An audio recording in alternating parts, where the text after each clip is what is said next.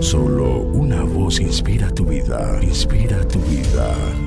Una voz de los cielos, con el pastor Juan Carlos Mayorga. Bienvenidos.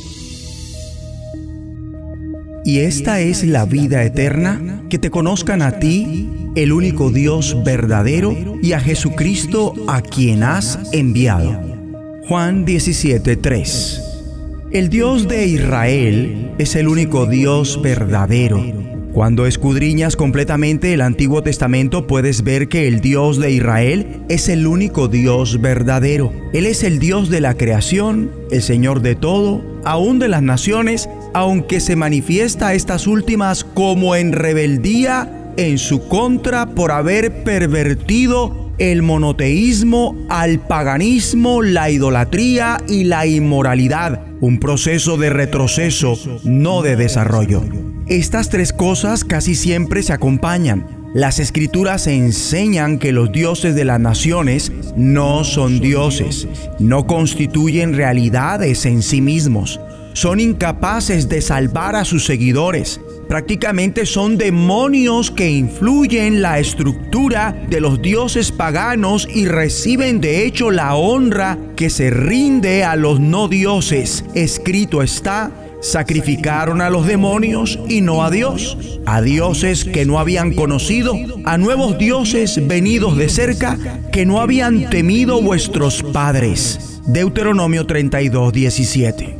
Por lo tanto, puede hablarse de una perspectiva y visión bíblica cuando se trata de la persona de Dios mismo aún aceptando el carácter progresivo de la manifestación que Dios hace de sí mismo a la raza humana luego de la caída. Es el mismo Dios que instauró relaciones personales con el ser humano antes de haber caído. En ese sentido, su manifestación de sí mismo jamás ha cambiado. Era entonces lo que es actualmente. Él mismo asegura, porque yo Jehová no cambio. Malaquías 3, 6. Bíblicamente, Dios es una persona auténtica y de hecho la única perfecta. Como tal, tiene una mente perfecta, lo sabe todo, posee emociones perfectas, ama con un amor perfecto y aborrece con perfecto aborrecimiento. Su perfecto amor hace una realidad el cielo, así como su aborrecimiento perfecto hace del infierno una realidad. Tiene voluntad perfecta, escoge lo que prefiere, que a fin de cuentas sucede.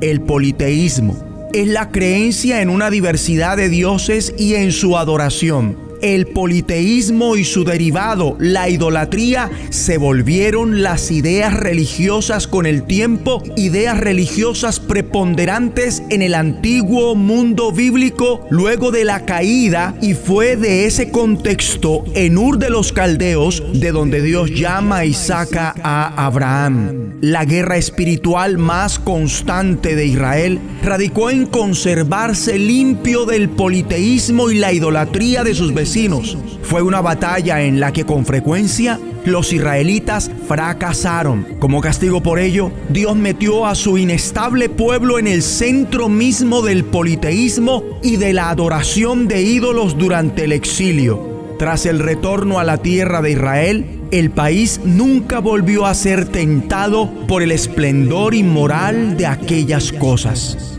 Es fundamental caer en cuenta que los cristianos tienen, al igual que los judíos y los musulmanes, esta perspectiva espiritual de un ser creador del universo que está comprometido con su mantenimiento y gobierno. Oremos. Dios y Padre nuestro, ayúdanos en la batalla contra los falsos dioses y los ídolos para mantenernos puros, huyendo de la idolatría y guardándonos de los falsos dioses. En el nombre de Jesucristo. La voz de los cielos, escúchanos, será de bendición para tu vida. bendición para tu vida.